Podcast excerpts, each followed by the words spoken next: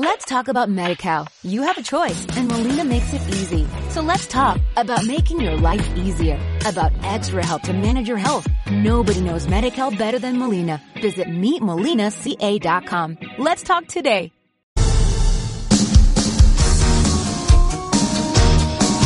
Está con nosotros ya el eh, doctor Edwin Miño, quien es el eh, secretario ejecutivo del Consorcio de Gobiernos Provinciales del Ecuador.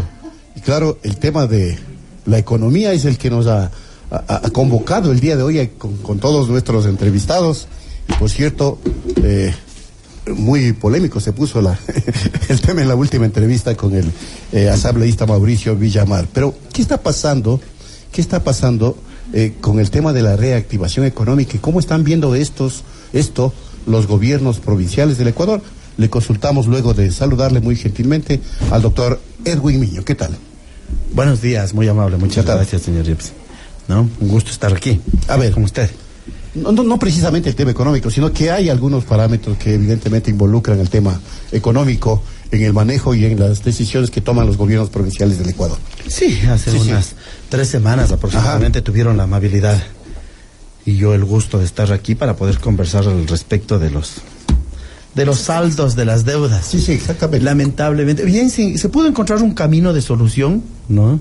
Pero de lo que conversamos, lo único que puedo decir es que la deuda se ha aumentado, ¿no? Discúlpeme. Ay, no me diga. claro. Es que lo que hablábamos con el señor viceministro de Economía era que si no solucionamos el círculo vicioso que le explicaba a usted, ¿no? Que es la recaudación del IVA, eso va a seguir, eso va a seguir incrementándose. Así es. Nos cobran el IVA al SRI, el SRI a finanzas y nos devuelven lo ideal. Como eso pasa, ese círculo se cumple cada dos años más o menos. Entonces la deuda sigue aumentando.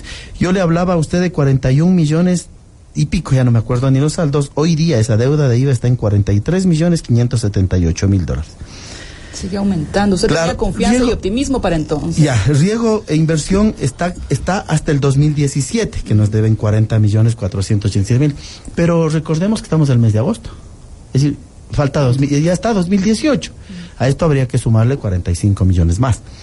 A ver, lo importante es que está dado un mecanismo de pago con el, ministerio, con el Ministerio de Finanzas, luego la reunión con el señor ministro, eh, se va a firmar, esperemos que la semana que viene, ojalá sea con el presidente de la República, con la presencia del señor presidente, eh, el acuerdo para seguir los pagos.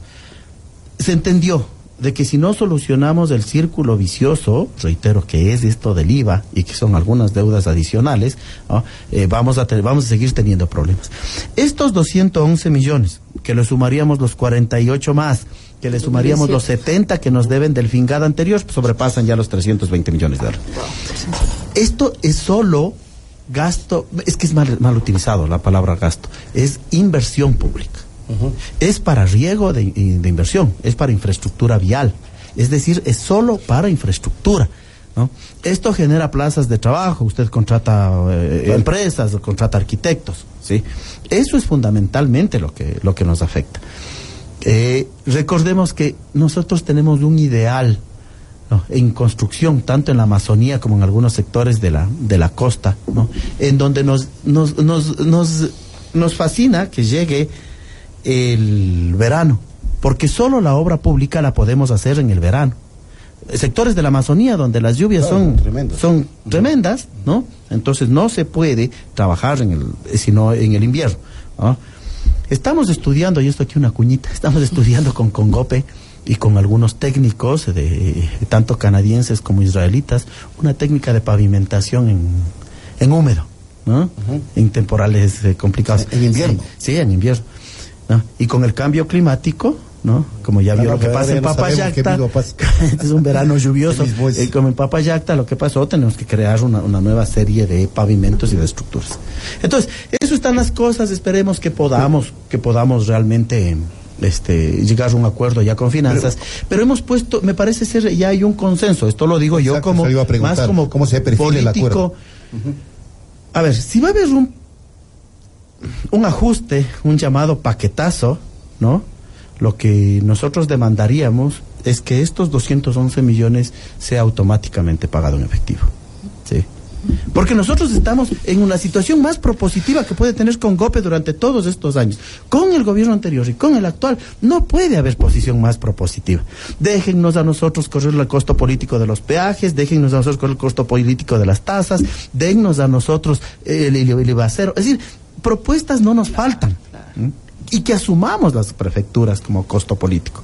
¿no? Pero si ya se le ajusta al pueblo ecuatoriano con el paquetazo, por lo menos que estos 211 millones se paguen en efectivo de manera inmediata para generar obra.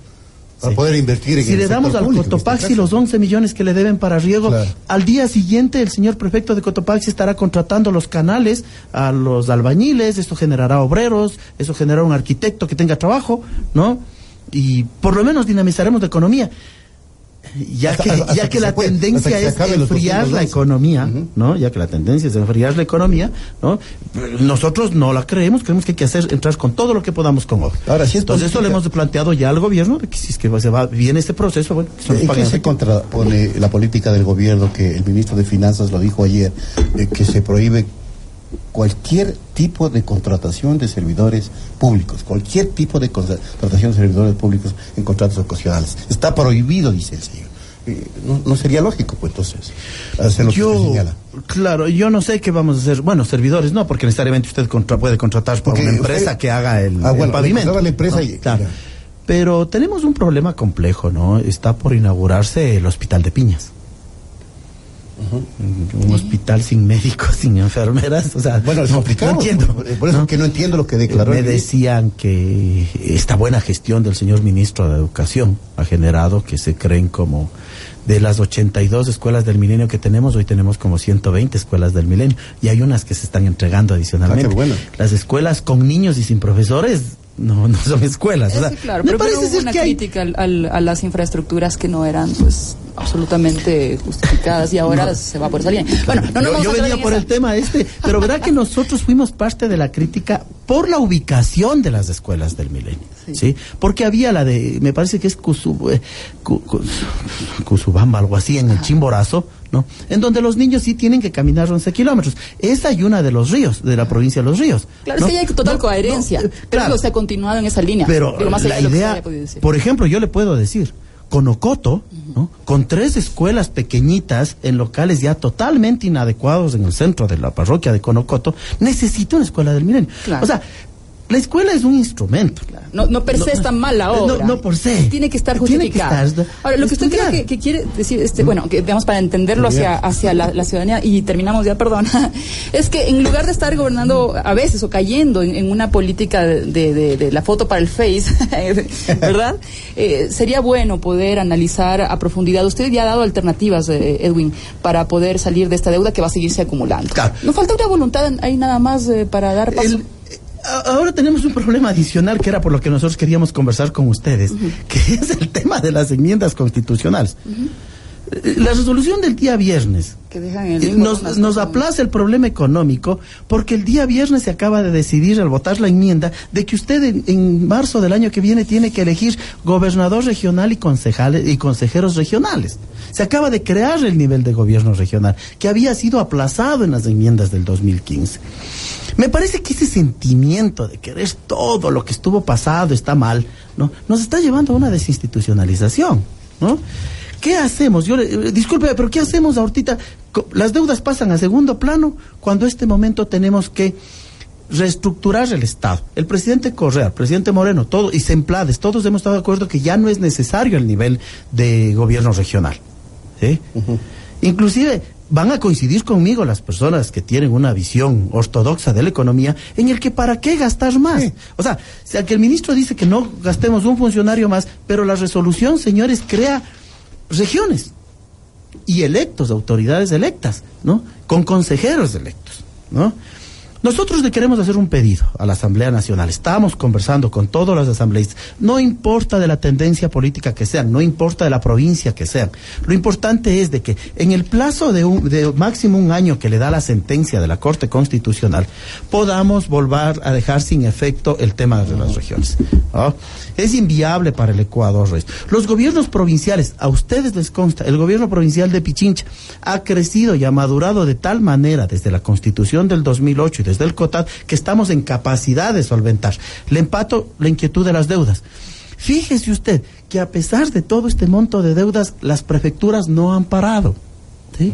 Tienen un gasto corriente mínimo. Las sugerencias que se hace desde el gobierno central no, no caben en las prefecturas, por lo menos hablo de las prefecturas, no caben porque a nosotros nos falta personal.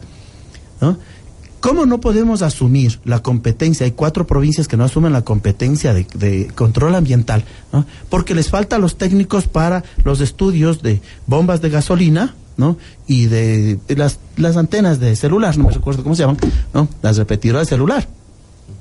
Entonces no se trata de hablar generalidades. Señor ministro puede hablar, me imagino que por los ministerios, ¿no? Pero por los GADS, ¿no? Señor, nos hace falta obreros. Nos hace falta cualquier cantidad de obreros, ¿sí? Para que puedan trabajar, para que puedan trabajar las obras. La obra pública hecha de manera directa, ¿no? Llega a tener hasta un 40% de ahorro. Cuando queramos discutir de economía, discutamos desde lo local también. Claro. Y ¿no? con base técnica, porque Y se, base se puede decir concesión por concesión y ya. Y fíjese usted que la modalidad que usa Pichincha de hacer cogestión, 30, eh, todavía extiende la obra, kilómetros de kilómetros le puedo decir. Claro, Entonces. Un llamado a la Asamblea, que pongamos un poco de racionalidad, nos juntemos y debatamos este problema porque esto de las regiones nos va a complicar. Vamos a invitarle al doctor Edwin Miño en una próxima oportunidad para no, profundizar el tema. Nos hicimos un poco de lío con la agenda por los tiempos. No se preocupe, es Muchas un gusto, gracias por habernos acompañado. Saludarles a ustedes, muy amables. Encantado. Gracias. Muchas gracias. Volvemos.